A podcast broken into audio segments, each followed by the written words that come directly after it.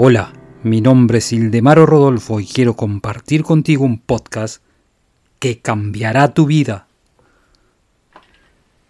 Pero si en vez de almacenar impresiones negativas, almacenas solo pensamientos de coraje,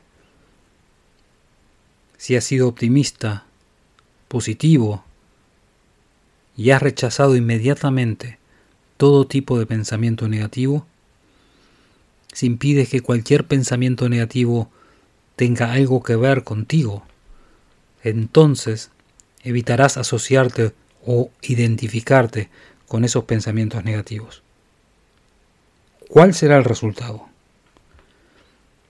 Tu material mental será de mejor calidad y así podrás tener cualquier material que tú decidas, podrás utilizar los colores que tú quieras y sabrás que la textura es ahora firme, que el material es sólido, que no va a desteñir y por ende no tendrás ni miedo ni ansiedad sobre el futuro.